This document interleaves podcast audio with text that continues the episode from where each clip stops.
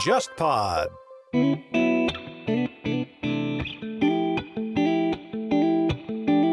各位听众好，不知不觉，JustPod 已经走过了三个年头。为了更加了解大家对播客的偏好和需求，JustPod 发起了一场问卷调查活动，希望大家能花十分钟的时间填写一下。问卷链接放在本集节目的 show notes 里，您可以点击带下划线文字直接进入问卷，或者在 JustPod 公号后台回复“调研”获取问卷链接。也欢迎转发给您身边其他收听播客的朋友。填写时间截止到九月三十日，到时候 JustPod 公号会抽取一些填写问卷的观众送上小礼物。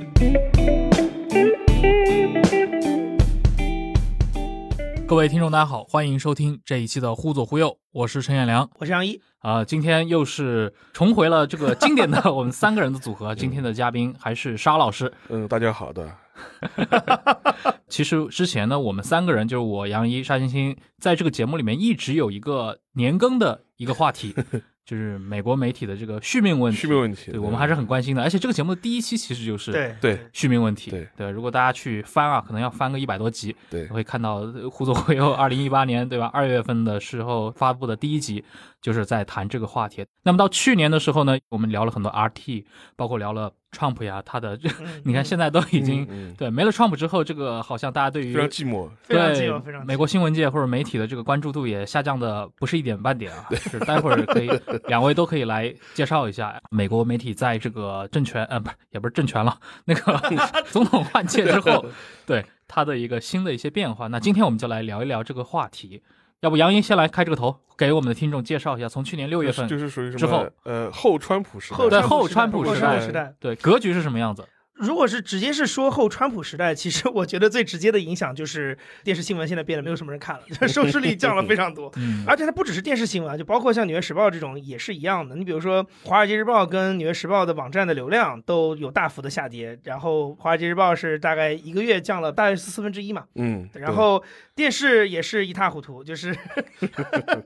比如说 CNN 的黄对金腰斩，直接腰斩，真腰斩，CNN 黄金时段收视率就下降百分之五十，然后 MSNBC 下降了四分之一啊，福克斯稍微好一点，嗯，下降了百分之六啊。但是这个其实我们去年有聊到过这个对事情，就是说因为美国的这个右翼媒体其实去年有更极右翼的右翼媒体阵营也发生内卷，内卷、对内卷、内内卷、内内卷。卷，激烈的内卷，就是对，但是呢，随着 Trump 的下台之后，其实最呃右翼的那两家就 Newsmax 和那个什么美国第一。美国第一呃，，那两家其实它的受众也没有原来多了，反而有很多这种温和派的右翼就回流到福克斯，对所以福克斯现在又是第一，但是对 CNN 跟 MSNBC 就比较惨。 对，对，就左翼媒体这个受创非常严重。对，对，对，对，对，我觉得我们是非常直观的感受，就是 Trump 在的时候呢，第一，他有很多的话题可以去报道，对嗯，那然后呢，第二呢，就是老百姓呢也关心，同时呢，老百姓呢一被媒体挑动挑动以后呢，他也会持续的关注这些事情。对嗯另外呢，就是媒体呢，实际上也会在这个过程中发挥一个推波助澜的作用。对，比如说《纽约时报》呃呢，CNN 一直骂川普，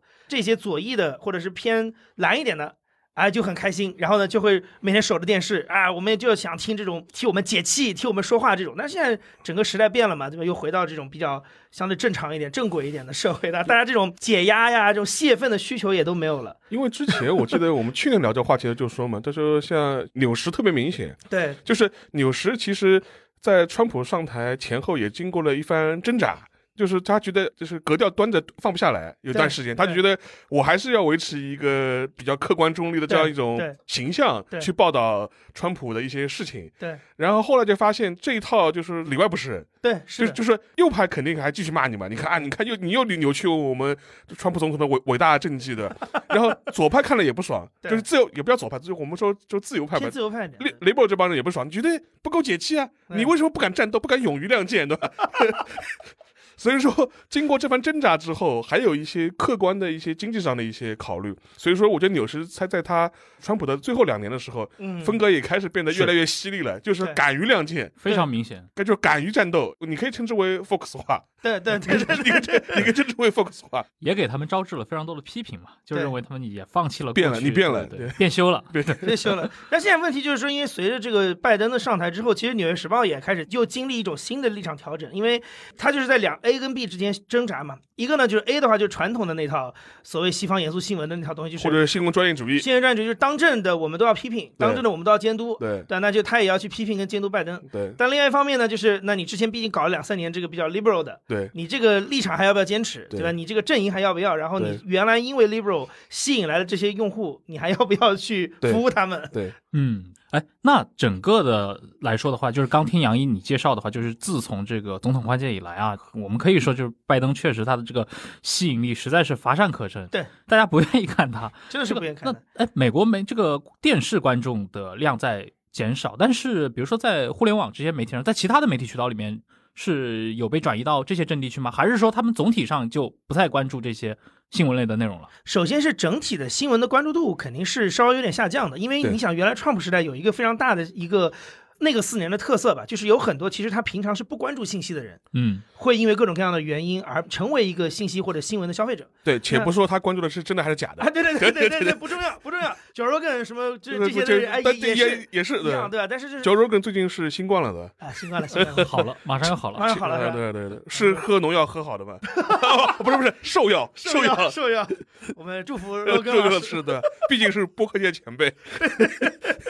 对，就是有很多这种比较老百姓是被这种泛娱乐化的东西吸引来的，那嗯这帮人肯定是最早就跑掉了嘛。那现在就回到说我们传统意义上的这种就是新闻跟信息的这种受众，那我觉得肯定是相对于前两年两三年它的活跃度是要下降的。但是呢，有一点我们需要去注意到的另外一个事情是，因为现在整个就是美国它的受众获得信息跟娱乐的渠道。尤其是受到疫情的影响，其实也发生很大的变化，所以我们光看收视率的下跌，跟光看这种比如说网站流量的下滑，就可能也不是一个特别绝对的指标。就是说，嗯因为比如说，你想大家到底是不看 Trump 了，还是不看电视了？嗯，这个事情其实是你很难去分得很清楚的，因为因为确实像有些电视现在就真的没人看了嘛。呃同时在发生，对，同时在发生。然后呢，你像 CNN 这样的媒体也开始自救嘛，就我们说续命嘛。他现在明年他们也要做流媒体了嘛，要做 CN Plus，就是要把这些观众去导到他的这个流媒体的应用平台上。然后可能除了这种传统的这种评论或者是时事类的内容，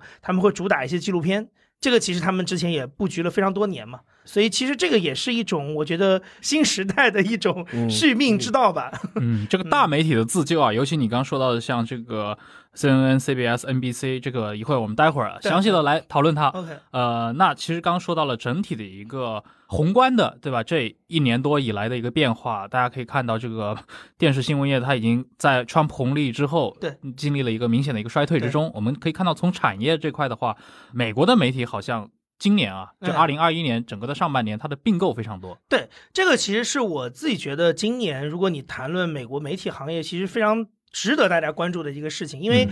我应该在互动会原来有聊过这个事，就是美国的媒体差不多十年会通过这种资本的方法来进行一轮洗牌，然后呢，它每一个十年都有一个主轴，然后每一个十年也有自己的一些代表性的公司跟人物，所以其实现在我们看到，像今年上半年有一些比较指标性的收购在发生，所以这个其实是就好像让我看到了，就是上一个十年，或者说可能当年什么美国在线、时代华纳那种时候的那种感觉，就是好像它发发生一个洗牌。你比如说像今年上半年大家比较关注的一个很大的收购，就是 AT&T 美国电话电报公司把华纳给卖掉了。嗯那华纳媒体其实就是属于在上一个十年的这样的一个趋势当中，就是所谓的我们叫做 TMT Technology Telecom Media 嗯的，等一下，这 TMT 马上就要成为历史名词了。对对对对对就是当年是在一一年到一五年左右嘛，是在这样的一个驱动下，开始由这种通讯公司、对宽带的服务商来主导。我们来去并购内容媒体，当时的逻辑就是说，我们在提供这种基础设施的同时，其实也应该带给大家提供内容服务嘛。嗯那既然我是真的入户的人，那就我应该多买一些内容。所以那个时候，像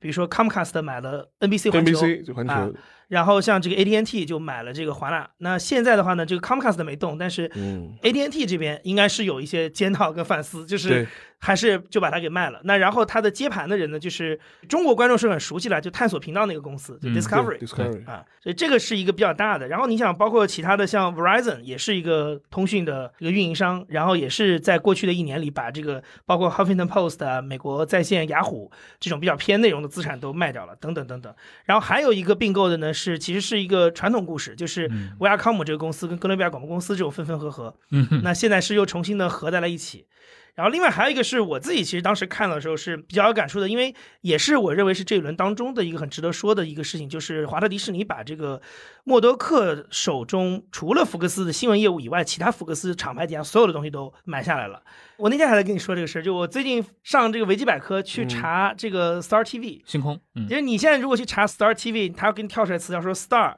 是一个 Disney Plus 流媒体平台旗下的一个服务，嗯，就是有一种人家架空历史的感觉，对对对 就很像这种什么苏联获得了胜利，美国被发生了核爆炸，就是这种感觉，就是完全是一个平行时空的故事了。但是就是嗯就改写了我们对传媒很多这种传统认知。但是呢，我觉得这几个大的合并。或者是这种卖啊和这个收购，其实是我觉得反映了一个美国媒体可能一个十年为周期的一个大的变化。嗯，呃，上一个十年当中，这种媒体本身在下滑的环境当中，受到了互联网的冲击跟金融危机的这种影响。对，在整个下滑的过程当中，他们的这种变卖，然后呢是由这些宽带运营商，然后这种电信运营商来接盘跟主导的这样的一个路子，可能差不多是走到头了。走到头了，对嗯，然后呢，媒体又纷纷的又开始回血，嗯，走自己的路子。当中其实在业务方面最典型的嘛，就是流媒体平台现在纷纷的都在做。对整个大家传传统上对于比如说九十年代或者零零年代非常熟悉的那些媒体格局，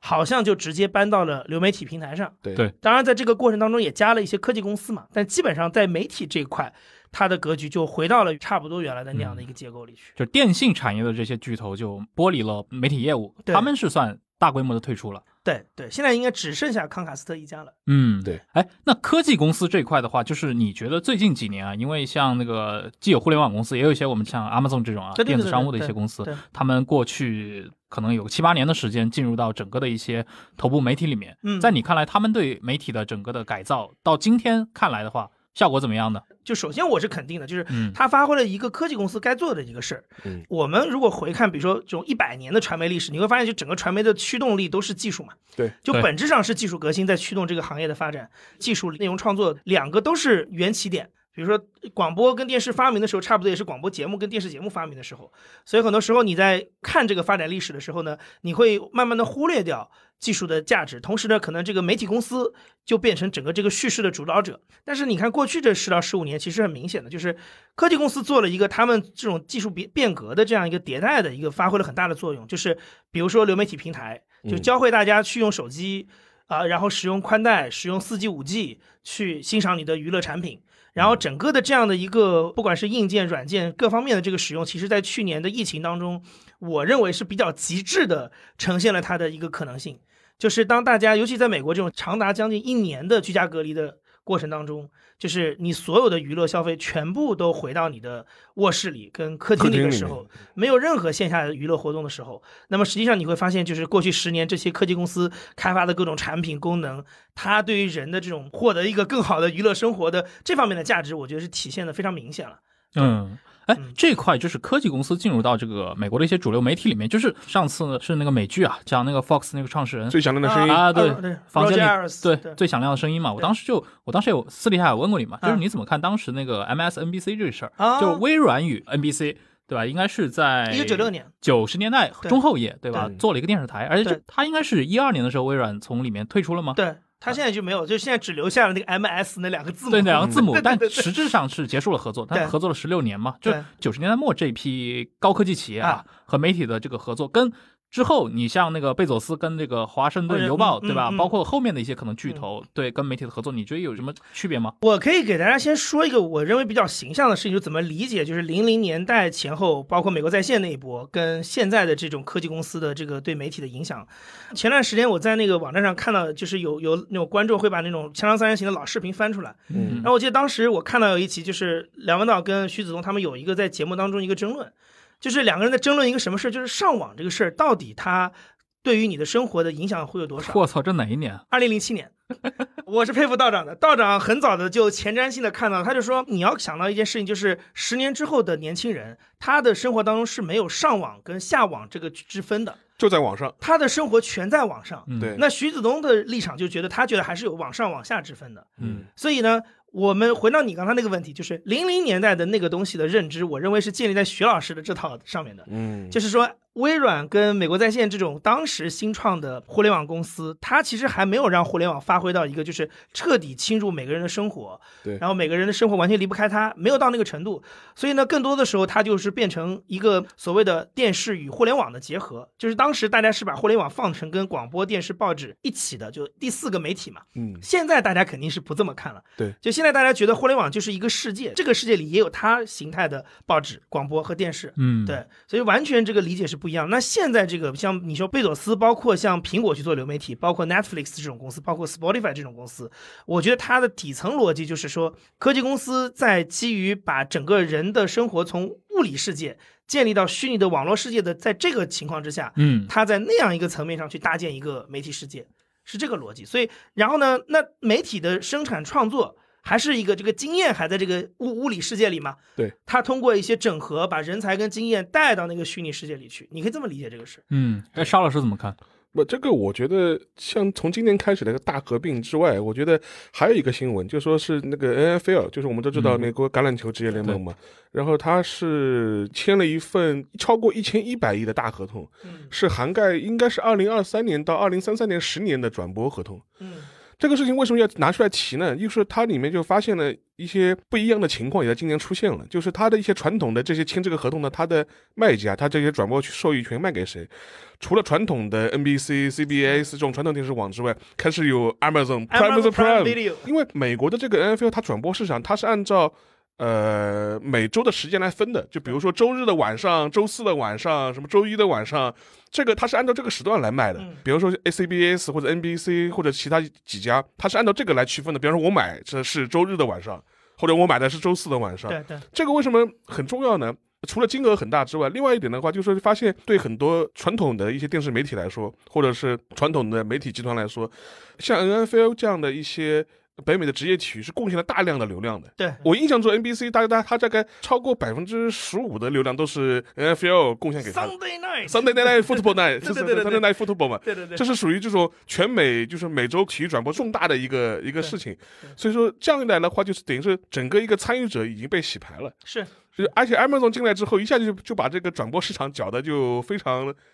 模糊。 对，而且为什么要拿这个美国的这个体育转播来讲呢？因为其实美国的体育转播市场反而是美国的最传统的一条电信体制下产生的东西。它其实这个东西就是 E ESPN 当年对完全是 E ESPN 搞起来的。就是我可以补充一下这个历史这个源流啊，就是我原来在网上找到过一张照片，就是你就说棒球嘛，棒球队，三几年的时候，有一个在德克萨斯的一个小镇上有一张照片，新闻图片，就是小镇上的男人们在那个报馆的门口去看那个当地的这种棒球赛的这个比分。对，所以你要想，就是差不多一百年前，其实就算这个运动已经出现了，嗯但实际上对大多数的人来说，你如果只没有买票进到那个场地里看的话，其实体育离你的距离是非常远的。嗯对就你最多最多也只能跑到就是报社的门口门口去看看一一下比分实时比分。对。但是呢，为什么现在大家会觉得，比如说刚刚过去奥运会什么的，就是你会发现整个体育变成一个完全娱乐工业，大家是这个万众瞩目的这么个东西。其实很大的原因就是因为后来电视工业的介入，尤其是 E ESPN 的介入，在美国，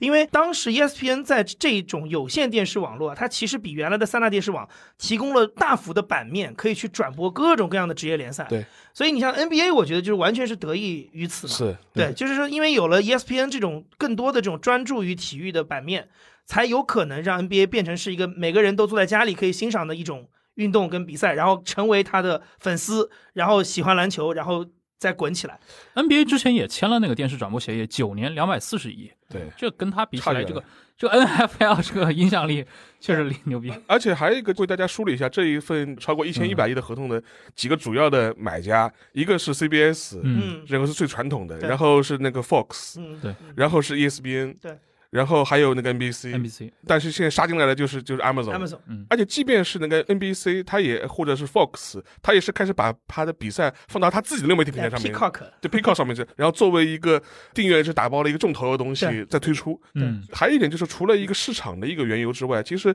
还有一个历史的一个背景，就是说是北美这套体育传播的这种体系，嗯， 某种程度来说，能够反映出美国的一个媒体的一个分布的一个对对一个对一对个情况。对而且它美国到现在为止，它现在很很多体育传播都还是保持了一种可能在我们北美之外市场觉得非常难以置信的一种传方原始传统的那，是呢，我举个例子啊，就说是像现在的 NFL，它有它自己的流媒体的平台，对。然后那个 MLB 就是美国职职棒大联盟，它也有它自己的流媒体平台。对，我以棒球举例子，MLB 的话，它提供一个叫 MLB TV 的服务，嗯就流媒体服务，你买了我的 MLB TV，你就可以上上面看每天的比赛。对，但是。如果你是个旧金山的用户，我我买了 MLB TV，哎，我要看今天在旧金山那个球场里面那个主场的比赛，说不定有可能就会被屏蔽掉。啊，因为有一个地面的转播商买了对个转播权，随便举个例子，我可能是 NBC 在那个大湾区的那个电视台，电视台，就对地区电视台，对我买了转播权，对所以说在流媒体上我就必须要把它屏蔽掉。对，是的，像这套东西的话，其实说实话，如果站在中国人的角度来说，或者说北美市场以外的角度，就非常奇怪。对哦，我买了 MVP，你为什么不给我看？对为什么我还要屈就于那个地方的转播商？对但这套东西嗯今天是二零二一年啊， 就是说是在美国的主流的转播市场都还是存在的。对这一点你也能看出来，就是说美国这套传统的这套电信体系，它是多么的顽强，或者是多么的死硬，对吧？但是无论你多么死硬吧，我觉得已经开始慢慢的撬动了。对嗯，看今年这个大的合同出来之后，这大的趋势也是不可阻挡的。哎，你比如说有些，比如日剧啊，嗯或者说在 B 站上的一些影视剧作品，其实我们如果在 B 站上也能找到，比如它在香港、台湾地区嗯播放的版本，但是其实我们作为这个中国内地的用户，其实也是看不了的，这对个是一回事吗？它是这样，我我可以大概解释一下，就是说，我们虽然现在非常熟悉，比如说卫星电视，包括互联网这套东西，对，然后呢，觉得好像是个地球村，嗯，但是我觉得电视的版权其实是个非常有意思的事情，就是它基本上是一个非常清晰的有国界的东西，所以理论上是不应该有任何一个国家是能够说，我因为有了更好的通讯硬件，就可以看到看全世界的节对目，不对这个理论是不可能的，因为嗯它其实任何一个呃内容制作，其实这个运动也是嘛，比赛嗯转播也是一种内容生产嘛。对就你这个内容生产商，其实他就是希望能够多卖几次版权。嗯我能卖到两百个国家，就是两卖两百次，这个对对我的收益是大的。我如果卖给一个单一平台，然后你去做全球覆盖，那这个事情对我来讲是很亏的。就嗯算你给我的单体的价格很高，但还是亏的。所以他欢迎的是这种分销商，不欢迎一个整体的代理商。对，是所以你像这是 Netflix 传统玩法。其实像 Netflix 现在还是一样嘛，就是说那个国内好多会去那个网上，比如说买一个什么 V- VPN 去看这个 Netflix，然后你会发现你在英区、美区、台湾区这个你看到的节目都不一样不。太一样对。它都不只是说是语言不同，就是片单不同对。你比如说最明显的就是我们回到这个续命的问题上嘛，就美国现在的一个趋势就是说，十年前 Netflix 当时是拿到了很多这种各大电影厂牌跟电视厂牌的节目在网上的分销权，那么现在随着各个电视公司开始，比如说 NBC 他们开始做自己的流媒体，然后把这些全部都收回来了，HBO 把这些也都收回来了，然后这个环球也都收回来，迪士尼也都收回来。收回来之后呢，就是说，那么现在就会出现一个情况，就比如说你买了 Netflix 的这种所谓翻墙版，嗯你如果是用台湾的账号看，你其实都能看看到到，能看到，但你如果用美国的账号看，完蛋反而看不反到而。看不到。对，因为你就应该去找到它原始的那个公司的那个流媒体去看，才能嗯看。比如说 Friends 的往期的节目，你只能去 Peacock 里看，或者是只能去 HBO Max 里看，就是这种。再举个例子，如果你是一个身在中国的一个 MLB 的一个爱好者，嗯一个观众，你买了他的 MLB TV，你反倒所有比赛都能看。啊，对对对对，但是如果你是在个旧金山的人，完蛋了，就 因说为是因为因为国内是没有媒体买那个对 MLB 的版权，对，你说到这个，就是它的版权，就是它的这个分销机制这么复杂，我就想起一件事情啊，就是应该是，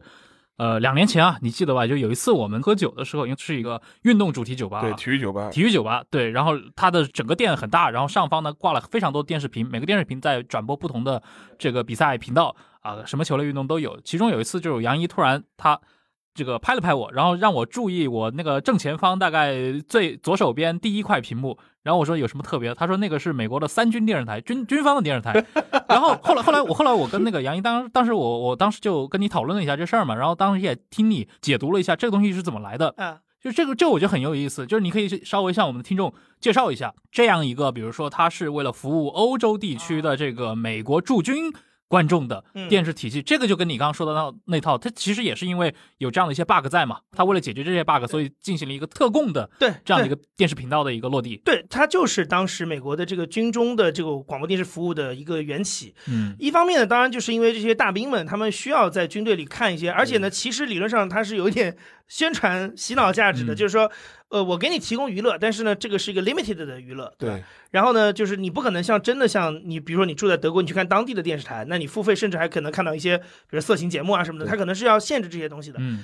当然，另外一方面就是你刚才说那个问题，就是美国的大兵他如果想在德国的军营里吧，如果他想看到这种美国本土原香原味的节目，其实是没有渠道可以看的，嗯因为当地是不转播这样的节目，然后也不会买这种节目的版权对，所以其实这种所谓的军中媒体服务就是为了解决这个问题，就而且呢。也因为它是国防部这边来主导，所以呢，美国的各大的媒体公司其实对他们也都相对来讲比较的，我觉得 friendly 一点。对，就是你可以在这个频道里看到各个电视台的节目，你可能看到的新闻，可能比如说 NBC 的早间新闻，可能 CBS 的晚间新闻，这是非常神奇的一个。等于是他这个他这个是国采防购的部吗？国防部采购打了 个包，然后放给你看。对，没错，没错。然后跟各大那个媒体集团谈的时候，就说我们这个呢仅限军中播放，对没吧错，？没对错，不会流入到普通消费市场的。是的，你们也当是为我们国国防做贡 献，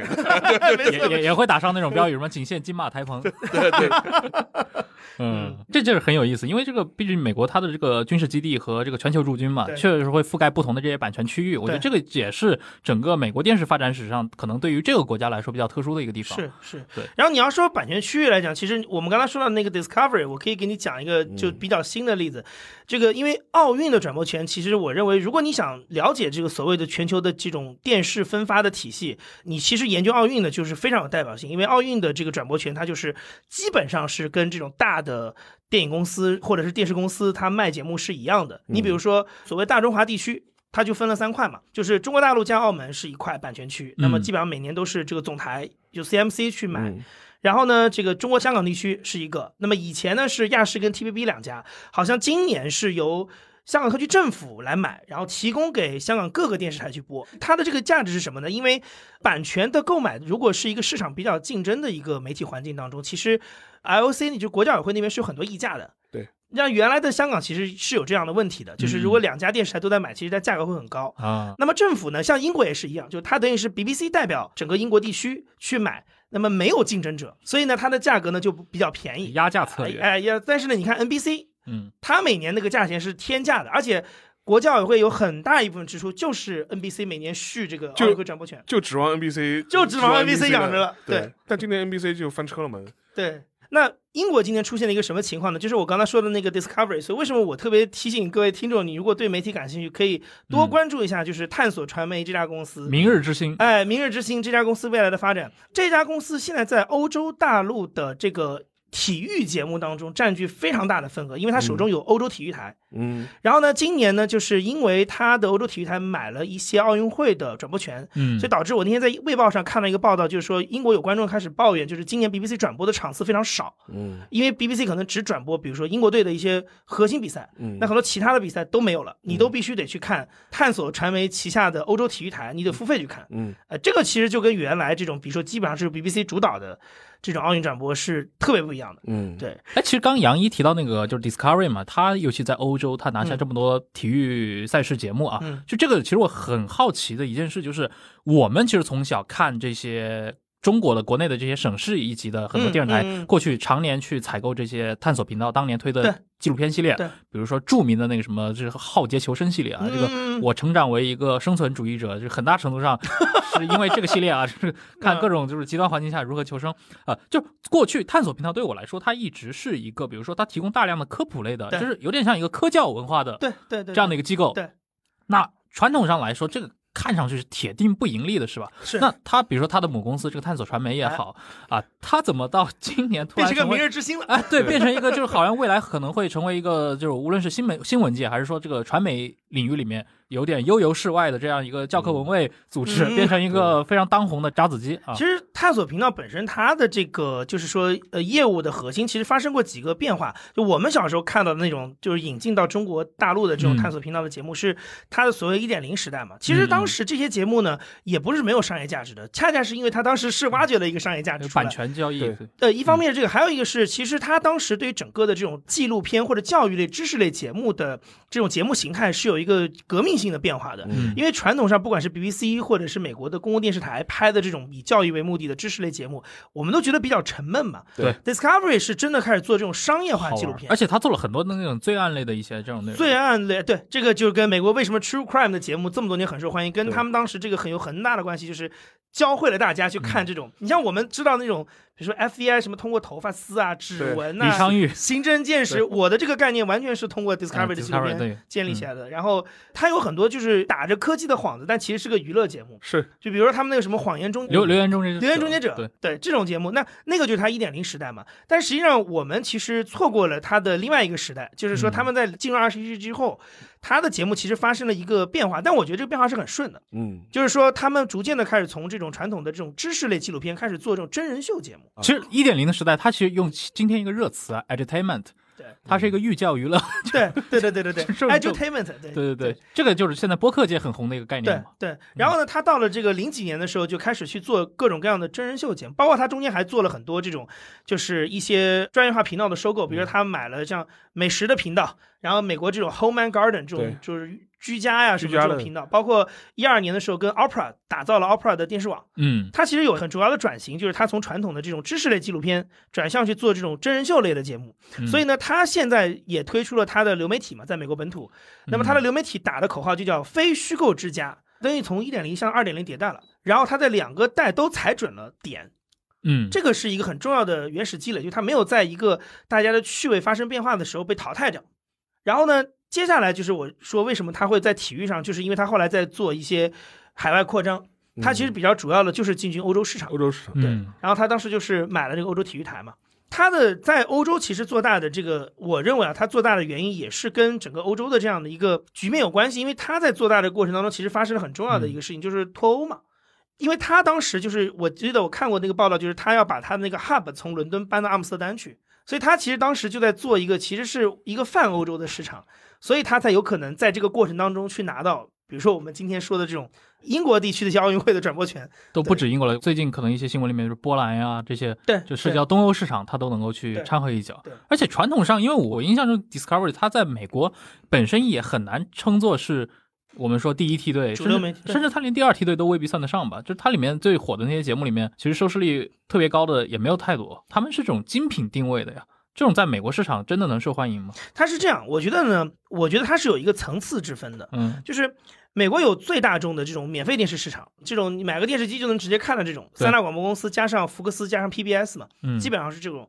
然后呢，你到了这个有线电视的层面上，其实 Cable 就已经 cable 层面上，它就开始有层级之分了。你比如说，探索旗下的很多节目是在它的基础包里的，对就是跟 CNN 这些是一样的。对，那么实际上它等于是有很多的受众嘛，就它的受众群是大的。那 HBO 像我们对于美国的有线电视的印象，就觉得 HBO 是精品节目，对吧？但是 HBO 呢，它是属于美国有线电视里面付的最贵的那一档。对，就是你等于是要花很大的价钱才能看到它那些好节目，包括 E ESPN 其实也是体育比赛的体育比赛更是还是嗯嗯以费用也是很高的。所以呢，其实对我觉得对于美国的观众来说，其实这个触达的方面，我觉得是一个很重要的一个影响力吧。就是说，让他能够，虽然他做的是精品节目，但是他其实是一个比较大众的入口。嗯，嗯，那我刚其实说到了这个 Discovery 啊，我们以后还是要去观察这个公司，因为我觉得它这个就是杨杨一 认为它未来很可能变成新一代的传媒帝国，对吧？我对这个判断其实非常的，我感到好奇。我告诉你为什么， 我觉得我啊我期待这样的事情，嗯因为你看，二零二零年到二零二一年有一个很大的一个变化，就是新闻集团在没落，就整啊个对默多克的家族在没落。有人崛起，有人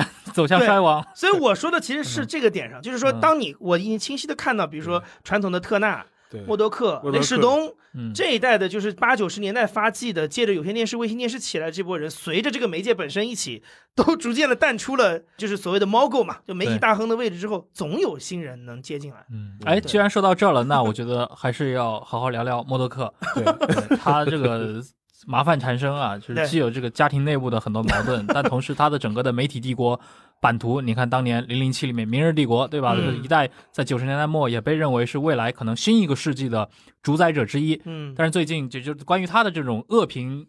也是非常的多，嗯，要不来说一说他的整个的一个麻烦？就是默多克现在其实他的整个麻烦，其实归根到头上，其实就是当年大家非常熟悉的那个《世界新闻报》的窃听案嘛，因为嗯我们没记错的话，他最近的一些新闻是跟那个案子的一个一些结论结论对是有关系的。十年前是吧？一一年啊11年11年正好十十年了。世界新啊闻报，对，世界新闻报。然后呢，实际上在这十年过程当中，我觉得整个的默多克以及它的媒体帝国都在发生一个就是往下的一个比较大的变化。今天大家说的新闻集团，已经不是当年那个新闻集团了，怎么说？对，它已经是分拆过了的。对它叫 News Corp 嘛。对但是其实它最大的一块叫 News UK 嘛，就已经是英国的那个、英国的原来我们印象当中那个就是 logo 是一个地球仪的那个 News Corporation，、嗯那个已经完全没了。然后呢，你可以发现就是说，你如果数一数它的业务，它真的就是在一个不断的分崩离析的过程当中。我们刚才提到了。它在美国的主要的业务，除了福克斯新闻嘛，包括大家非常熟悉的那个二十世纪福克斯影业对，都卖给了迪士尼。嗯然后呢，他在亚洲地区，这个十年前当时就已经把这个就是华语区的星空都卖掉了嘛，就是卖给了我们的黎叔， 就是、 对。然后呢，他这个去年在呃，就是应该是一九年吧，一九年二零年那时候把这个资产卖给这个迪士尼的时候，也一一并的把这个 Star。这个品牌包括 Star 的印度公司这些也都卖给了迪士尼，所以现在 Star 就变成了一个迪士尼的其中一个业务嘛。然后呢，英国跟澳大利亚现在就变成它剩下的两块对版图。行，那其实刚说到了这个冉冉升起的啊，明日之星 Discovery，还有一个江河日下的，对吧？莫德克旧日世界的这样的一个新闻魔王默德克。那那个我们上次其实着重也谈了那个网飞嘛，Netflix 对吧？对也是最近几年谈到这个全球的媒体一定不能绕过去的名字。最近一年网飞它火的怎么样？还行，就喜忧参半。嗯它一方面的话，就是它全球订阅数大概是突破两亿了。对嗯它的增速在明显的放缓。对，在它突破两亿之后，也尤尤其是今年上半年的时候，它的增速就明显放缓了。嗯，这这个趋势也是非常显著的。所以说，另外一点的话，当然也跟今年的整个一个流媒体江湖变得非常热闹有关系嘛，因为各方大佬全部杀进来了嘛对。因为如果你是个消费者的话，你能够选择的那个流媒体的这种收看方式太多了。对，然后从传统媒体转战流媒体的，然后像什么 Disney Plus 的、嗯 Apple TV 的对，什么阿猫阿狗，全部都来做流流媒体了。然后，所以说从这个角度来说，对 Netflix 的挤压也是蛮明显的。嗯而且还有一个原因是 Netflix，其实从一九年开始吧，你可以发现它没有像前两年一样一样能够有个造成一个现象级的一个嗯 IP 出来，，嗯，嗯嗯，这点趋势是非常明显的。就很难啊！你要一 但是个问题是内容公司持续的，但问题是你对那网飞来说，这些东西是你的一切啊。我跟你讲，我是这么看这个事，就是呃，网飞这种类型，就是它从硅谷走出来的公司来做内容，跟从好莱坞嗯我里走只做出出来来的的公公司，司做内容，我觉得还是很不一样的。对嗯，就是硅谷走出来的公司，它的模式是什么？就是我有钱，我有资本，哎，我可以狂撒钱，我可以投一百个不同的影视项目，你中间有一两个爆了就对行。。对，那像但是像这种传统的公司，一般来说它还是有一项精确的，就是我要有一个研发策划，我要选。啊，比如说我今年要开发这个项目，明年要开发那个项目，它是很清楚的。所以呢，通常来讲啊，像这种比较传统的，比如类似于比如说迪士尼这种公司，他们去做一个电影呢，其实每一年出三五部这种大片当中，可能有一两部爆对，是比较正常的。对，那网飞在同样的这个时间里，可能它的原创内容可能有一百个，对，但这个过程当中，它就其实是个概率，就有可能这一百个当中有一两个能出得来，有可但能嗯也有可能就没有今年今年年份不好的 啊、，对，那原因其实我觉得这个就是跟它的这个公司的基因有非常大的关系，嗯就是而你你是一个从技术公司来走出来的这样的一个就公是司，我可以做个举个例子吧，就是说是就两个例子，一个嗯例子的话就是网飞现在狂疯狂的去买很多日本的一些动漫的 IP, 对对对对对嗯做改编，对对但是说实话质量普遍 不高。被诟病的很多，就很多老的粉丝就觉得啊，我靠，你这是毁 IP 嘛。然后最新的一个例子，我记得是那个 Cowboy Bebop，嗯，好像说也要出个真人版，然后看了一下剧照，大家都觉得非常不乐观。但这个对网飞来说，反正老子有钱，对吧？我反正就砸买，对嗯吧？而且说实话，日本这么个封闭市场都没见过钱，对吧？嗯， 我们就去撒一波，对吧？万一出来出来几个的呢？但问题是，呃，从效果上来看，并不是特别好。就是对从那我拿日本他买一些日本的一些动漫 IP 来说，这是第一点。第二点的话，就是说是网飞它现在考虑就是在各个呃不同的地区国家，它会针对性的去拍一些剧。对嗯针对这个市场，就比对如说他在韩国市场会拍一个什么李氏朝鲜的， 这个尸体的尸的，对，李世 就民哎是或者叫 Kingdom，就是王国嘛。然后他拍了第一季，拍了第二季，当然王国算是还算是比较好的了。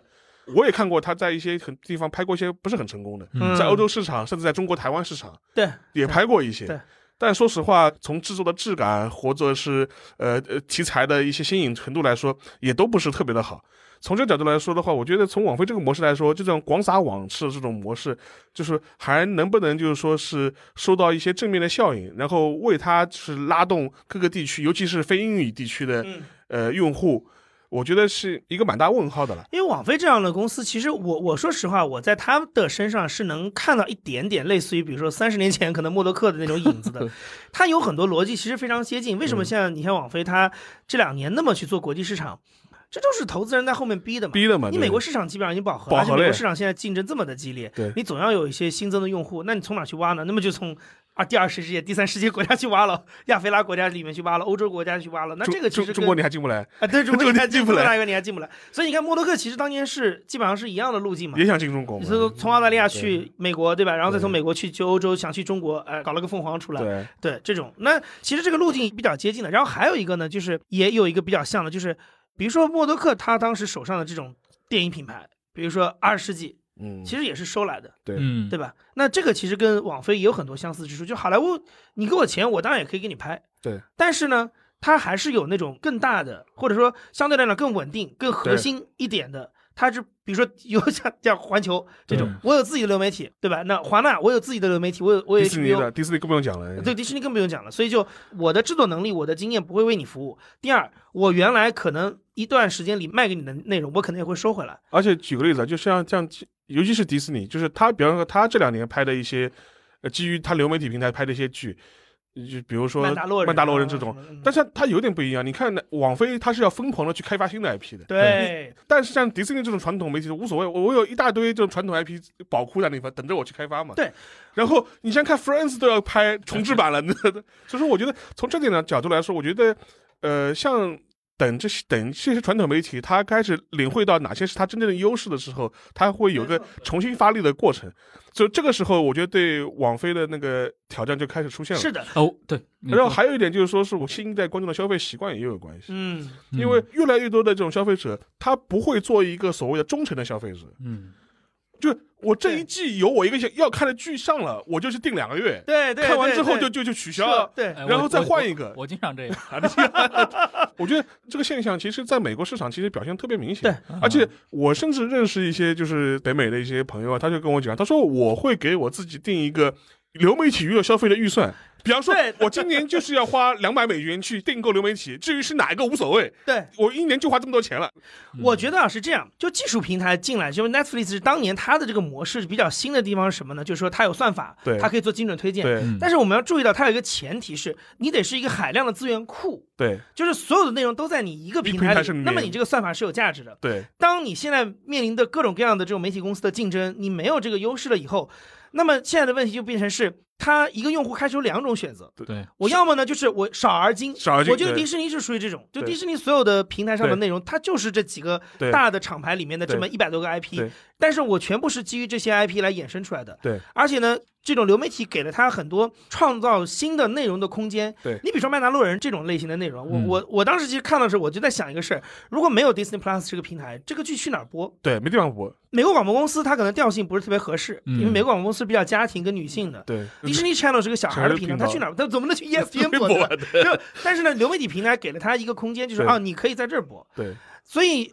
这就是科技出身跟内容出身的两种平台的不同。所以你刚才说那个例子是特别典型，就是美国现在这两年一直都有一个讨论，就是说，当大家的投入在娱乐当中的预算对是有限的，尤其像疫情还有经济上的这种对收入上的影响，那么就有可能出现这样的情况，就是我可能最这一季，比如说奥运会来了，我对去订 Peacock。 ，Pico，奥运会结束，我就直接退订了。对对，我觉得这个对于那个 Netflix 这种公司真的是一个很致命的问题，因为它其实还是一个，就虽然它是个巨头啊，但是它的整个的经营模式是极其简单的，百分之九十八的收入来自于会员费。对那会员费，你说它的依托的核心是什么？你作为一个纯内容媒体，你是不是一家内容公司吧？对吧？对，结果这是个根子上的问题。对，这我觉得这个东西就是迪士尼相对于它来说的，它 就是本质这上这个迪士事尼情是有粉丝的，我说的难听一点，就是说技术的东西呢，你看起来呢，它肯定有革新性。你一旦比如说算法这种东西呢，一旦开发出来呢，它一定也有一些壁垒对。但问题是，到底是内容开发的壁垒更高，还是技术开发的壁壁垒垒更高？高。对，我觉得这个是很有待商榷的等。就是等老家后面醒过味儿来，去东东东学去了。 对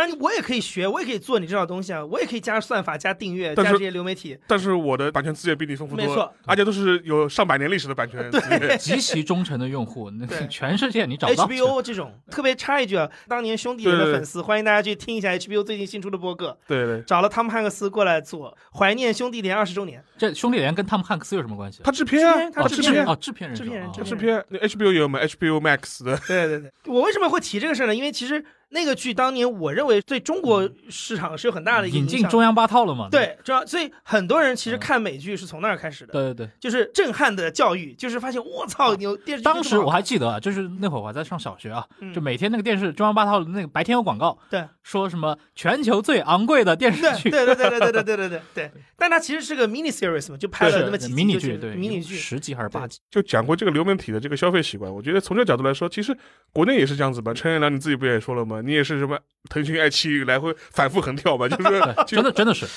因为因为我自己平时留给这个东西的时间又很有限，我也不可能是守在上面什么东西都都看，看对吧？对而且很多东西我确实不感兴趣，我感兴趣的东西都是那种主动搜索的玩意儿。嗯对我主动想搜索一部什么某个电视剧或者电影或者什么综艺，对吧？嗯我想看看，一一搜出来发现哦，它在腾讯视频上面，那我可能就购买一个会员，我把这个东西看掉。对这个尤其在现在的这些综艺。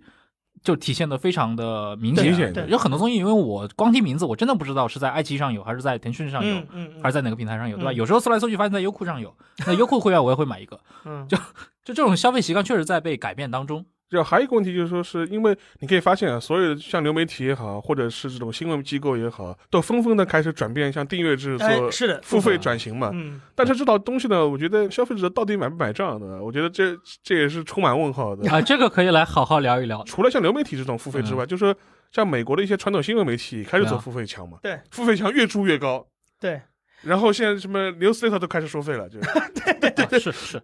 这对去年其实有一个跟这个订阅相关的一个新闻，就是嗯刚才我们提到《纽约时报》嘛，对《纽约时报》去年八月份的二季报里面是它第一次，就这家公司就蓬勃的标题啊嗯，一百六十九年以来第一次，它的数字收入超越了印刷的收入。把这个完全是标题党。他什么一百六十年，不，我就说他前一百五十年有没有数字收入这个概念？ 就你而且你罗列这种历史数据有什么意义？不，我因为我记得我在上一次我们这节目的时候聊过嘛，我当时一个嗯同事就说是他要取消《纽约时报》，结嗯果还安排个客服天天陪他聊天，啊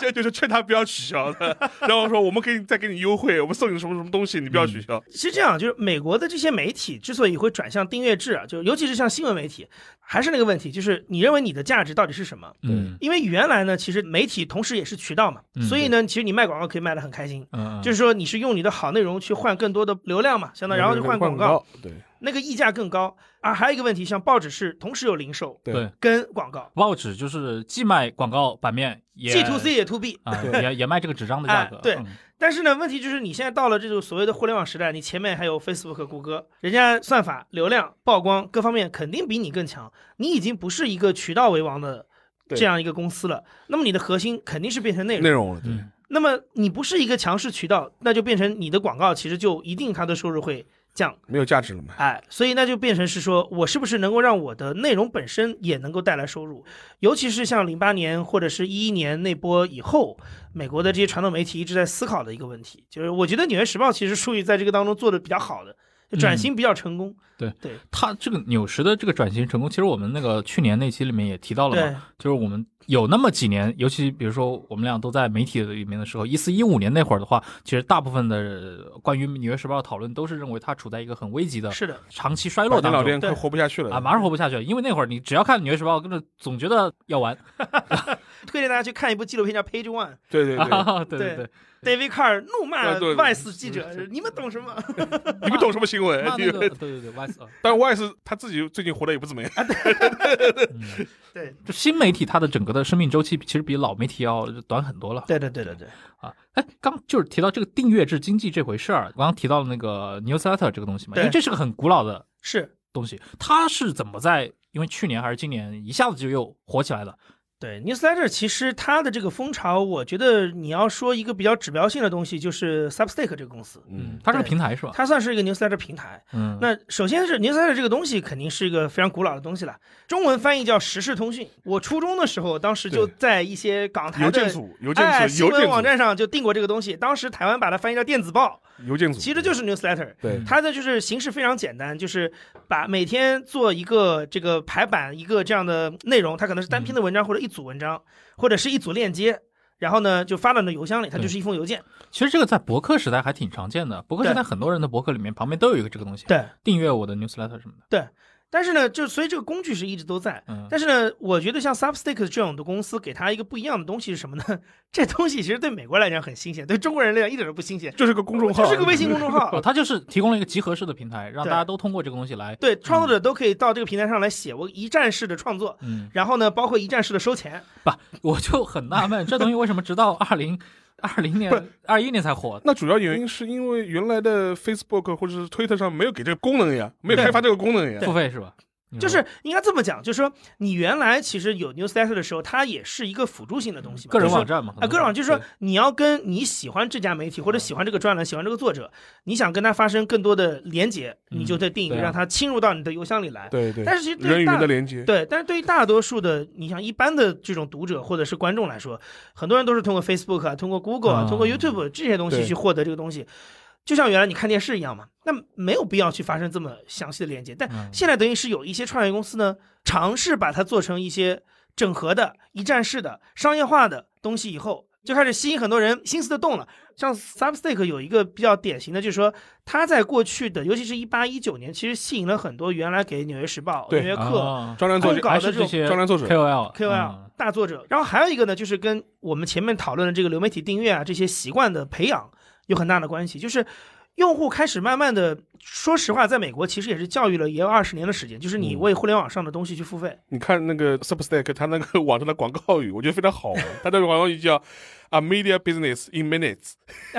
就是你几分钟就能开始赚媒体的钱了。你像中文播客里很多做会员计划，其实你平台来回来去跳转，你想去 Pay 上买，嗯然后去哪儿付很钱，就是个麻很烦麻烦的事情。但是呢，你像它这个一站式嘛，你直接在 Substack 付钱，直接你要订的东西就进到你的邮箱里了，对然后你的续费也在这儿做对，然后呢，我跟你创作者分成。就对全部是一站式的，就这个东西其实，当然听起来就没什么大不了的，嗯，但是就他就做了，那就会带来一些变化。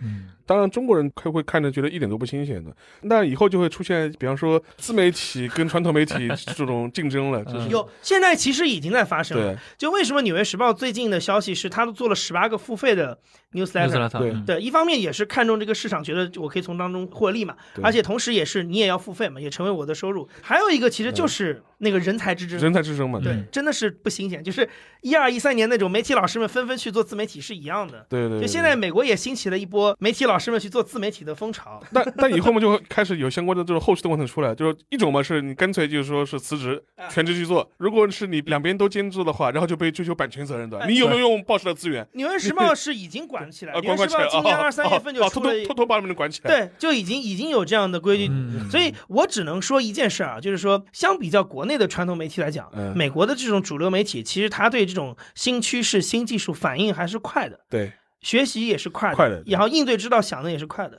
我觉得他们该好好研究一下过去十年来的这个中文的这个自媒体，哎尤其公众 号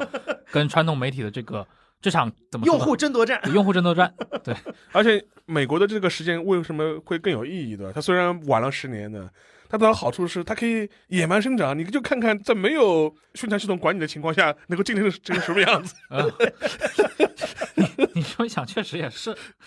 对。所以说我非常期待，就是未来两三年，就是会打成什么样子。嗯然后其实还有一个小点，就是跟我们前面说那个收购那个东西有关系，就是有有一批这种基于互联网起来的媒体，现在也在变得大了起来，也是提醒大家可以去留意一些，比如说像 Vox Media 这种公司，对嗯因为 Vox 它就最早是从几个科技网站开始做起来，但是它前两年收了《纽约杂志》，今年收了大概有三四个这种收购的动作，但是是 Vox 是它是不是不做订阅制的？它有，啊我就订了《纽约杂志》那个网双版，啊而且它还做播客嘛，它有一个很大的播客矩阵，对这是属于我觉得就是对中国的。这个市场来讲都很陌生，就是大家听到的经常就是什么 Gimlet、NPR 这种名字，你这 是 Vox 悄咪咪的弄了一个非常大的播客矩阵出来，而且 Vox 其实它现在就等于是，我觉得某种程度上来说，它甚至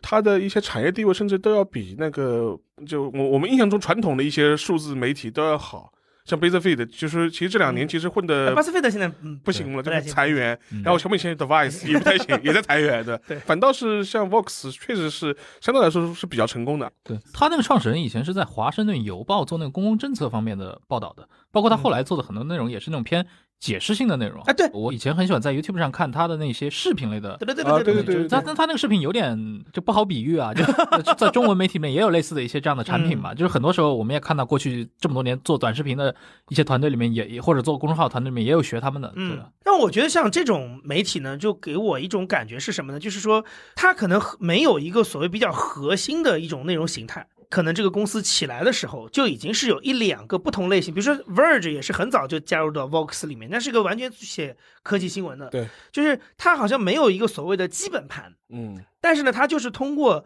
这种商业化的运作，然后不断的收各种各样不同类型的，比如说文化类的、科技类的、美食类的，包括也创像 Explain 的这样的一些，嗯啊，自有 IP 嘛，所以它是在不断的扩大。那我就觉得这个是比较有意思的，因为它就是跟我们原来比较熟悉的那套，比如说我做一个环球影业做了几十年，然后怎么怎么样。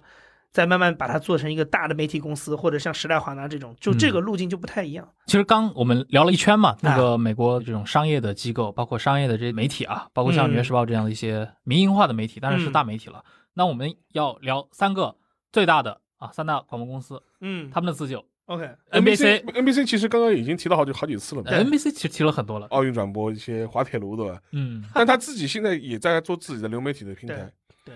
Peacock 呢，就是今年呢，他的奥运会呢，哎，也算是得到一些吧，还是拉了一点人呢。对，但是就是说，确实是，我觉得 NBC 今年的话呢，奥运会的这个事情对他多多少少会有一点冲击吧。对我觉得更重要的是，也是给几个广播公司都是一个空间去想一想，就是你原来这套地面频道。在现在这个时代，它的价值到底是什么？而且还有一个是，最近我看到美国的电视行业在广告行业也在讨论这个事儿，就是原来他们是通过尼尔森的数据调查来下加单嘛加，加加加。那么现在有个问题就是，尼尔森他的数据已经衡量不到流媒体的这些东西了。这一样的呀，我们自己内部都讨论，对吧？我们也想要中文播客市场的相关的数据数据，或者说相关的发布一个报告，有这样问卷调查也好，或者通过各种形式，反正给到我们可以参考的这些数据对信息。我们当时还考虑过，是否需要花一笔钱去委托这些市面上的这些头牌的， 对吧？市调公司们。最后我们内部讨论一下，觉得哎，他们这个方法论有点还是有确实落伍了。对，就是你想，随着这个电视的打开率，包括有线电视接入率越来越低，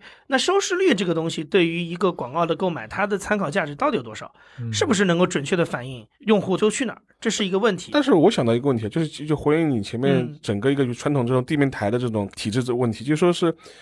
反正我现在还能看到一些美国 NBC 的一些地方电视台，什么湾区的电视台，对对对对对打开来，然后我们这里晚上呢，他们早上打开来一看，就讲，哎呀，我们当地的交通怎么样啊，对那天气怎么样啊对，这个地方台的一个早新闻吧。对对但我觉得像这种模式，是不是还能再维持下去？嗯，它还有多少价值在？嗯，如果我是一个在湾区的一个人，我还会打开电视吃早饭的时候看你的时候，帮我播的报啊，什么天气啊、交通啊、当地什么社区发生什么事情了，嗯你还会关心这种事情吗？嗯因为像美国这套传统电视网，它还是跟地方台之间是有一套就是合作或者分销的对这样一种体对制在嘛。但我觉得随着这种互联网碾碾压式的抹平之后，可能传统的地方的广电网络可能就要重新面临一个就是毁灭式的这种消灭了。我觉得这个事情呢，其实你从一个比较长的维度来看的话，嗯就是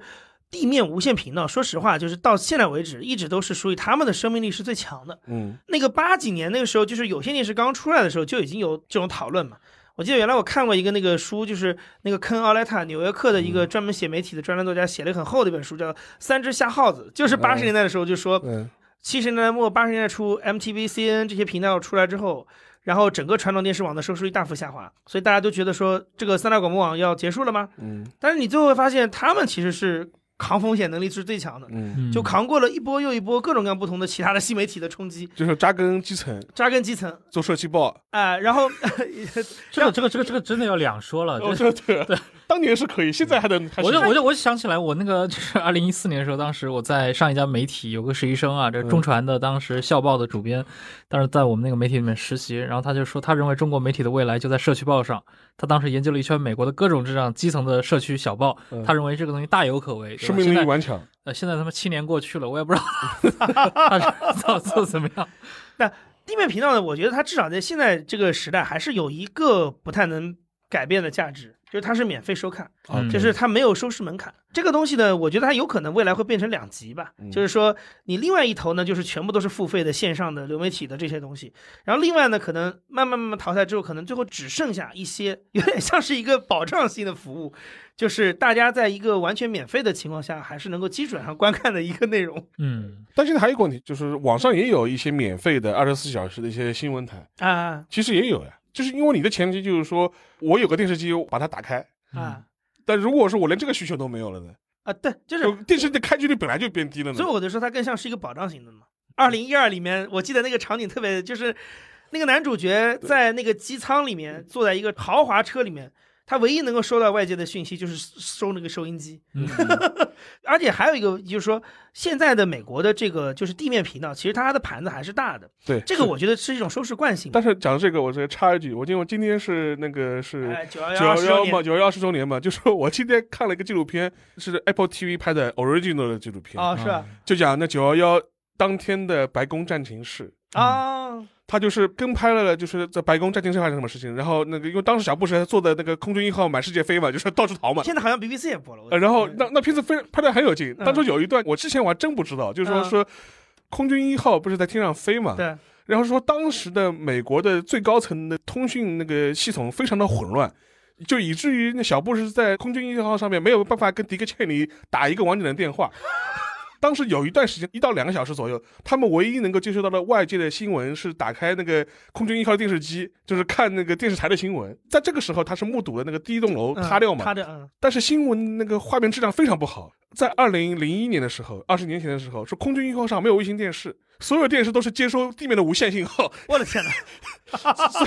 所以说，如果飞过一个城市的时候，它那个城市的无线信号能够被传到一万两英英尺的高空的时候，会被那个空军一号 pick up 到，然后 pick 就然后不时的电视机就能看到那个电视的那个画面。 但是如果飞过那个城市，就电视信号就没有了。我当时觉得啊，我说原来是这样子的，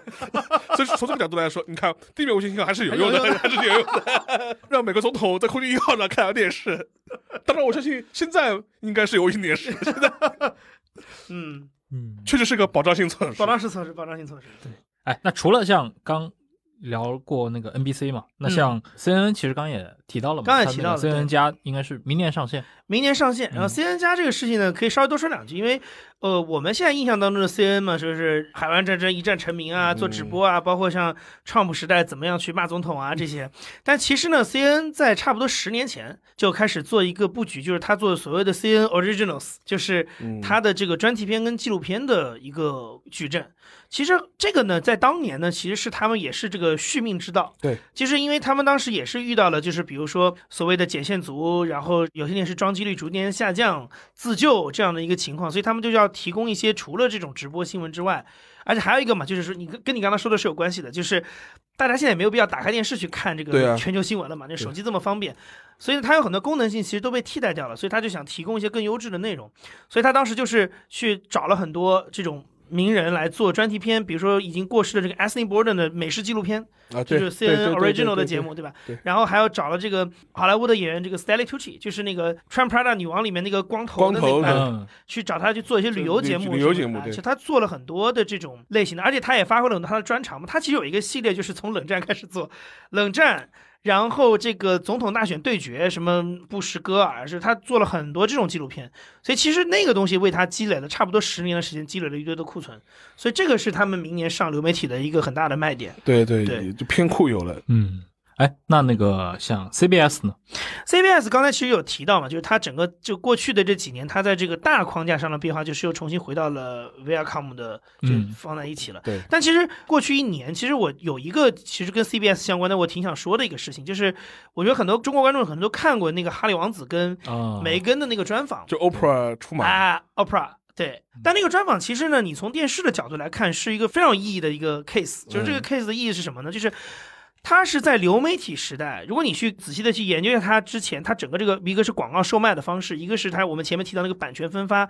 它是在现在这样一个流媒体时代里面一个孤本，就是这个节目它整个的。电视分发跟它的广告售卖完全是采用一套传统时代的哦 OK，方法，就是绝唱，绝唱。首先呢，就他没有卖流媒体版权，甚至也没有授权给自己家，就派拉蒙、派拉蒙，派拉蒙 Plus 或者 Discovery Plus 都没有。嗯，你如果要看这个线上回放版，你就是直接去 CBS 的这个在线回放，对一个月。等一下，那个哈利王子夫妇他不是当时已经跟那 Netflix 已经签了一个合作吗？其实就是因为这个问题，嗯，所以他们为了规避这样一个问题，就是他们没有做任何流媒体流媒体的分发。啊，还有它就是在全球的这个覆盖，也是跟原来一样，就是上个世纪一样， 就一家一家卖对，卖给英国的电视台，卖给澳大利亚的电视台，一家一家卖，所以它其实卖了很多钱。嗯然后另外就是它的整个广告是完全是按照那种就像超级碗那个广告时段一样，对，而且当时提价非常贵，好像我记得是三十秒广告三千六百万，很贵 的。然后，但是它整个一个节目可能收《华尔街日报》好像有个报道说嗯八千多万之类的，嗯反正就是有一个数字的，就是它广告费也赚了挺多，然后呢，这个版权卖的也很没那多么，多，但是呢，我想说的就是这个问题，就是你刚刚其实点到那个点上，啊就是他现在之所以会有这个孤本，很大的原因就是因为被访者本人跟流媒体平台签了个月，是有合约的，对，他为了防止出现这种比较复杂的平台版权的争议，所以干脆就没有上网，就没有上流媒体。但是呢，这个东西有可能以后你一辈子都不可能再看到了，最后一次。对而且呢，以这种形式的这种名人专访啊，我觉得也有可能也走到头了。其实一四年的时候，当时美国就《纽约时报》就已经讨论过，那时候 Barbara Walters 退休的时候，头版一篇报道就说 Barbara Walters sign off，然后 TV 这种 Star Interview 对 sign off，对，就这种杨澜访谈录式的、鲁豫有约鲁豫式的式节节目结束了。结束了，啊，我觉得这个节目很有可能真的是结束了， 就是以后你可能很少再看到大家是通过这样的一种方法来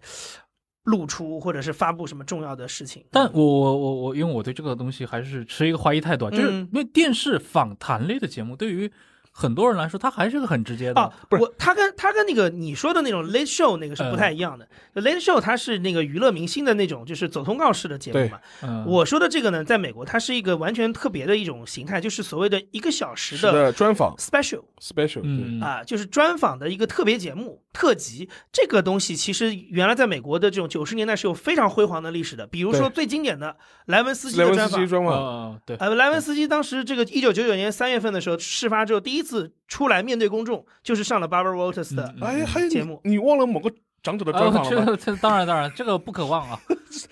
每是每就一是哎帧都背下来。就是这个形态呀，对就是这对个对形不态是，这个它搬到流媒体上去没有任何问题啊。当时《纽约时报》写那篇文章，它有一个底层逻辑是什么呢？就是说，名人现在想要发布一个东西，嗯，他道的太渠道多，非常啊太多了我可以自己发布，他可以 Instagram 上、Twitter 上发。还有一个呢，就是如果一个普通观众对于这种名人的窥私欲，其实也在发生变化。嗯他的窥视欲分散了。就是说，他不指望着一个好像万千光环集一光环集一身身啊嗯这么样一个名人专访一个小时或者是三十分钟来了解你，他可以看你的真人秀对，他可以看你的社交媒体，他有各种各样的方法能够满足他的这方面的消费。然后同时，名人本身也不需要这样的渠道了。呃，就是这种充满仪式感的这种对发布方式，确那确实，那嗯你想，中国市场其实是一样的呀。中国市场上零几年的时候也是人物访谈当道嘛，艺术人生啊、是杨澜啊、杨澜鲁啊豫都是这鲁样豫。啊嗯现在这些节目其实也都相继都没有了嘛，但名人都换了别的方式来展现真我了，真人秀。这个就跟像记者如果要写某个人啊，比如说他要写某个人的讣告，他很可能去扒这个人过去的推特的言论，他不再需要再去找一个什么一九九几年的某一个长录音采访，啊，采采访，对对，这确实是。嗯，时代过去了，时代过去了，时代过去了，刚说到很多的美国市场的变化，它跟咱们这个中文的媒体市场过去十年的这些变化，有一些还是有一些相似性的啊，就包括这个自媒体啊，包括一些传统媒体的一些遇到了一些困难嗯转型。你怎么看待这个人才的一个问题？因为过去中文的这个媒体市场的话，就有很典型的一个就是不啊是它的人才劣化，我们去年就聊过这个问题了话题了 呀，这所以一年时间并不能改变任何事不儿。，但一年时间呢，就跟我前面提到的一样，嗯比如说像美国 newsletter 这种自媒体开始嗯出现，而且是一就是种。它会影响人才的产对啊生方式嘛？它会就导致了很多美国媒体老师从自己的原来的东家里面通通通辞职了嗯。 对我最近听的很多播客里面都会说，我现在自己开了一个 newsletter，对对对然后我每每个我就我是个人工作室化，我甚至觉得像纽时的那个 The Daily，嗯，说不定会迎来一段一很长一段时间的这种人才流失期。啊，是吧？对啊，嗯对啊，你的意思是，它的流失不是来自于别的一些媒体或者广播公司的挖掘，而是不是来自于这些人的自立门户？我比较同意，就是我觉得美国的媒体可能会经历，至少会有一波吧，媒体的一部分活络分子的觉醒。嗯就是我其实不需要依托一个大平台，我自己做也挺好的。而且我这个好是不像当年博客时代是的是一个是名声上的好，好对，现在是真的好，经济就利益我可以直接嗯赚钱。嗯以个人为单位，对对但是很难让人让人难以置信哎，就是这样的一个崇尚个人的国 家，对，直到今天才刚想起来这件事儿。它是这样子，我觉得。因为美国呢，它有几个其实分的比较明确的，就是首先嗯它的新闻这一块，对其实这个新闻的圈子里面，它的这个行内的规矩其实是，呃，延续几十年，传统的力量，传统力量嗯真的非常强大。嗯就是说，为什么《纽约时报》到现在为止，它还有这么强大的一个嗯很优质的记者的团体，而不是说像中国这样，可能十年前我们的嗯媒体老师都纷纷离开了这些对南州啊什么什么的，就开始自立门户。嗯我觉得就跟它这个传统有关系，就是你在这个圈子里，嗯，对，然后呢，你要遵守这个圈子里的一些基本的它有一个更强大的惯性，啊、然后呢，还有一个就是，这个是一方面是惯性，另外一个就是你在这个圈子以外，其实你也很难找到一个能够实现价值的这么样的一种，而且被大众认可的方式。嗯我觉得，说实话，这个就是传统社会或者说现代化时间比较长的国家都会遇到，像英国跟日本都是一样一的。样的，一样的，一样的嗯就是它的这个体系之稳固，其实你很难说靠一两个个人的力量就能说颠覆它或者改变嗯它。你离开这个圈子，很有可能啊，我随便随便说啊，你蹦蹦跳跳一两年，后面你可能就彻底没落了。是的，都是有可能是的，的完全被这个圈子抛弃，是的，对你也不可能再回来了。是的，但是呢，现在我们觉得可以看的一件事情就是说，那是不是现在借由一些互联网工具的影响，对，美国的媒体内部、新闻圈内部，它的这种传统的力量出现一些变化，嗯，或者是某一部分可能垮了，某一部分可能弱了。那是不是这个方面可以解放一些人出来？对然后当这部分人解放了之后，他跟原来的这个传统之间的关系又是什么？是可以看的。我觉得我还挺期待去看的，因为我还是觉得。它就算是有 Substack 这样类似于公众号的平台，我觉得它传统那套的崩塌不会像中国当年这样，这么，快，太快了。中国当年太快了，嗯就是土崩瓦解嘛，土崩瓦解，就一两年之内就全部都没了。像美国是这样，其实日日本也是这样子嘛，日本更传统，更封闭，岛国是真的服，英国也一样。它那个媒体环境也是这样子的， 哎，你说英国，我就跟你讲最近的那个例子嘛，就也是当年默多克打入英国市场很重要的一个帮手，Andrew Neil 嗯，这个榜油，他是在去年开始要做一个 英国福克 斯 GB News， GB 最近基本上已经宣告失失败败了。了，哎，对这是为什么呢？一样的，就是你同样的定位在北美市场它那是个年代也是可以的，首先啊，GB News 这个概念打出来的时候，其实很多人就已经质疑了，说对一个互联网的时代，你还要做一个嗯传传统统的新新闻闻频频道你给谁看？嗯对，然后还有一个就是说，也是一样，就是现在你还在看电视的这些英国的传统受众，对他的这个传统力量也是很大的。美英国其实没有那么多新闻频道的选择，就是 BBC 跟天空嘛，主要就是对这两家。所以呢，你有一个所谓的第三势力出来，而且呢，你的这套东西是完全打破原来的常规，就是你不是以资讯为主，是以评论为主，而且你的评论又是那种用 Andrew Neil 的话说，就是可能代表广大英嗯国老百姓的声音，不是伦敦精英分子的声音的。但是呢，你要想，就是这个时代已经已经是这样了。对，你用一个这么传统的方法成立一个这么重的一个二十四小时新闻频道，这是不是一个很好的解决之道，对吧？而且好歹那是美国还有三亿人呢，那英国五千万人口，你这个你再怎么代代表广大人民，能有多少？嗯，行啊，那今天我们其实聊了非常多的这个最近一年多美国嗯媒体的一些新的风向啊，很多时候还是这个都风起于清平之末，对吧？对这对个还要长远的长来远的呃看看，对而且今天确实，刚刚杨颖也提到了非常多的一些趋势性的东西，包括像 Discovery，确实是很意外的一件事儿。这看上去这么一个教科文卫的一个 机构，对吧？现在有可能变成下一个代的这个传媒帝国，嗯也是拭目以待了。以及像刚刚说到的这个 newsletter 这件事情，对吧？对，我就是我们我们明年再录的时候，看看，有多少《纽约时报》里面的资深记者们开始纷纷做了自媒体？然后呢，就单飞的美国媒体老师们过过得还好还好不好？行，那这就是我们的明年之约。嗯嗯，好，感谢各位听众收听这期节目，那我们下期再见，拜拜拜拜。